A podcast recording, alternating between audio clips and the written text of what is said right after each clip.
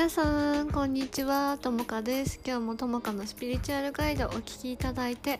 ありがとうございます。はい。早いものでね今日もやっていきたいと思うんですが12月になりました。もう早すぎて1年が あっという間なんですけど皆さんはねいかがお過ごしでしょうか？今年はどんな1年でしたか？ね、また来年の抱負に向けてもねみんなでおしゃべりしていけたらいいなと思うんですけど今日はちょっと辛口 辛口な、えーと、女性の精神的自立についてちょっとお話ししていこうと思います。あのー、やっぱりね女性である私たちっていうのは精神的自立が必要だと思います。あのなんていうかな。うん。やっぱりその女性も男性もだけど精神的な自立ってすごく人生を楽しんで生きるために必要なんだよね。うん、じゃあ精神的自立してない時ってどういう状況かっていうとあの誰かのやっぱり顔色がすごく気になったりとか誰かの意見に左右されちゃうとか自分で自分を肯定できない寂しいとか寂しさとか満たされなさを埋めることができない愛されたいっていう気持ちを持っているとかあとあのあ私が言うとこの精神的自立はそうですね。とかあのあとは何だろうな。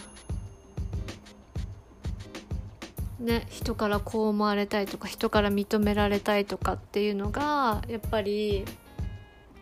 あのある。人のことをやっぱり精神的自立っていうかなんだろうな本来の自分で生きてないっていう部分にあたるかな。うん。精神的自立はもしできてたとしてもなんだろうなまだ誰かから愛されたいとか認められたいとかって思ってるうちはやっぱ誰かからの愛を求めてる状態なのですごくその弱くなっちゃうよね求める側だと。なんで誰かからの愛が必要かっていうとやっぱ自分があの過去、まあ、愛されなかった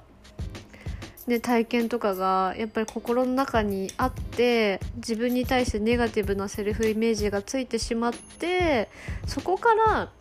なんだろうな回復できてないしその幼少期の頃からの親からの愛をまだ求めてたりとかする。自分の埋まらなかったものをまだ外からもらおうとしてると思うんだけどうんなんかなかなかねあのそこに気づけない人が多いなって思っていてで私精神的自立って言葉にするのは何かなって思ったんだけど、まあ、自分の足で立つっていうのもそうだし自分で自分の幸せをつかみに行くっていうのもそうなんだよね。で自分で自分の幸せをつかみに行くっていうのがなんかあのうんといい彼氏を見つけるとか いい恋人を探しに行くぞっていうことじゃなくってなんかそれってさ何て言うかな誰かにやっぱりまだ幸せにしてもらいたいっていう気持ちがさやっぱりあるからだと思うんだよね。うん、でも私たちって自分一人で十分な存在であって幸せになれるからその満たされた感覚愛された愛されてるっていう感覚そう思える感覚とか心がやっぱり欲しいわけなんだよねみんな。うん、ただそれだけなの。なのにみんななんか外側の要素に振り回されてなんだろうな。苦しくなっちゃうけど今見てる現実っていう苦しい現実っていうのは過去のものだからなんか今自分が自分を愛してあげることで変わることがみんなできるのにそれに気が付いてない、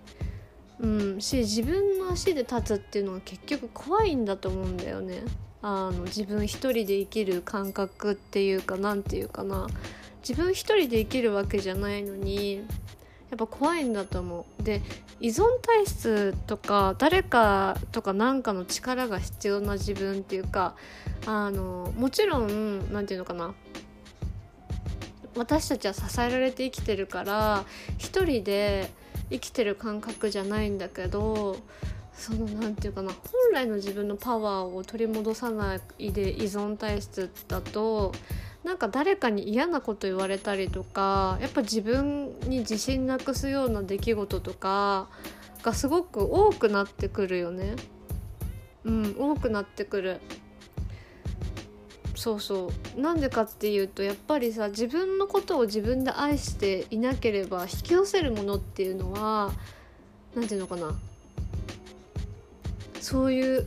自分のことを愛してくれない人を引き寄せるから当然なのね心の内側の問題が表に現れてるだけなのでだから認められたい時とかあの自分が認められたいってことはさ自分のこと自分で認めてないわけじゃん。なんかそういう時って認めてくれない人ばっかり現れてあの宇宙がほらお前ってそうじゃないよって自分で認めんだよっていう感じに教えてくれてるのね。でなんか例えばモラハラのパートナーがいる人であの私の知り合いでずっとモラハラのパートナーを恨んでる人がいるんだけどあの私がその人のことを見て思うのはあの恨む相手が違うしモラハラのパートナーに恨んでるんじゃなくて親に結局恨んでるわけよ。どうして私のこと愛してくれなかったのって。それがなんかあのモラハラのパートナーとしてなんか現れてであの何て言うの？だから親に愛されてないって思ってるから自分の中の内側の男性性のエネルギーが自分に対してモラハラなわけよ。すごい厳しいの「お前ブースとか言ったらお前価値ねえから」とかって言ったりしてるのね自分自身に対して無意識に。だから自分が自分のこと愛してないから不安になるでしょ心とかって。不安になるからそういう恋人をね作りたくなります人はなるけどそれって本当は恋人が欲しいわけじゃなくて親からの愛が欲しいわけじゃんうん愛が欲しいわけ私たちって無条件の愛が欲しいわけなんだけどそれっていうのはもう手に入らないの。あなたが欲しかった愛っていうのは。手に入らない。なぜならば内側に答えがあるから。でそこで手に入らなかったものを自分で与える中で何て言うのかな。自分への愛しさだったりもっともっと学ばなきゃいけない自分が学びたかった壮大な何て言うのかな愛の物語がそこに詰まってるのね。だから恨むべき恨んでるっていうことはさまだその人の愛が欲しいから別に自立してないの自分で幸せになろうって思ってないのねなんか、うん、改心もしてないし気づいてもないわけ。そこにちゃんと気づいてあ私自分で幸せになりたい私自分のこと好きになりたい私自分で自分を認めてあげたい自分で自分を愛してあげたいってならないとやっぱ変わることはできないよ。苦しい状況から抜けることできないよ。いくら周りがどうだこうだああだああだってたらればたらればこうだったらって言っても結局歩くのは自分の足で足で自分の人生なんだから。それがみんなが選んできた人生なんだよ。だから乗り越えるのは自分なの。自分のこと愛してあげるのは自分なの。恨んでる場合じゃないの。恨んでる時間がもったいないの。本当に。そう。でいつからいつまでたってもその親から愛されたい部分をね埋めたくなるのは分かるよ。すごく心の傷が深いとこだからすごく分かる。分かるんだけどそれをよしって私それを背負ってあげる。自分で。いつまでも愛されたい自分でいないぞ。自分で愛すぞっていうのが自分のためなんじゃないかなって思います。みんなどう？そう思わない？いつまでもその悲しい出来事に執着してるなって私は言いたいのねだってそれを自分でよいしょって自分のセンターに持っていくからこそ自分の良さが分かったりとか誰かの価値観で生きなくて済むからすごく心が楽になることなのね。うんだから誰かの愛を求めよう求めれば求めようとするほど自分のことが分からなくなるしその人に合わせた寄せた自分になっちゃってどんどんどんどん苦しい方に自分から自分の光を小さい方に小さい方に小さい方に小さい方にってギューって型に押し込めていってるようなもんなのよ。だから不安とか安心感とかね心細さとかいろいろあるよ。あるけどね傷ついたとこところとかいっぱいあるんだけどそれを誰かに癒してもらおう誰かに愛してもらおうってなっていくとどんどん自分が苦しくなるの。それは自分であの学んであのなんていうのか癒していったりとかあのなんていうの責任を持ってケアしてあげるところなんだよね。そのケアの方法を学びなさいとか自分を愛することを学びなさいっていうかもともと学びたいはずでここの宇宙に来てるのにそれに気づかないでいつまでたっても誰かを恨んだりとかこうだったらよかったああだったらよかったのにって次の人の次の恋人を探そうとしたりね幸せにしてもらおうとしないでください。あの自分のことを好きじゃない自分のことを愛してないとか今の自分がダメだって思ってるうちであの何て言うのかな出会うものってストレスでしかないからなんかいろんな こと言われたりとかするんだよ本当に。だから自分で自分の幸せをつかみに行くっていうか自分で自分のことを愛してあげよう満たしてあげようっていうのを今日からやっぱり学ぶ姿勢にあの変えていってね本当にうん、変えていってあげて自分のために。これ本当にめっちゃ大切。うん本当にそれでしかないから。あのだって苦しくない？なんかその愛された愛されたいとかっていうポジションって絶対弱いじゃん立場が。当たり前に。だからなんかいつも自分が悪いのかなこうかなこうかなこうかなって振り回されて終わっちゃってストレスもすごいだろうしでも本当の自分っていうのは分かってると思うよ。もうそこから外れたいっていうのが。めっちゃ分かってると思う。だから本当にいい加減みんな気づいてっていう感じなんだけど。はい。でお知らせです。でお知らせがあのセルフラブジャーニーっていうねあのコーチングのプログラムが新しくリニューアルされます。でヒーリングジャーニーっていうあのプログラム半年間の自分を愛して、えっと、自分らしく輝きたい人自由な自分で生きたい人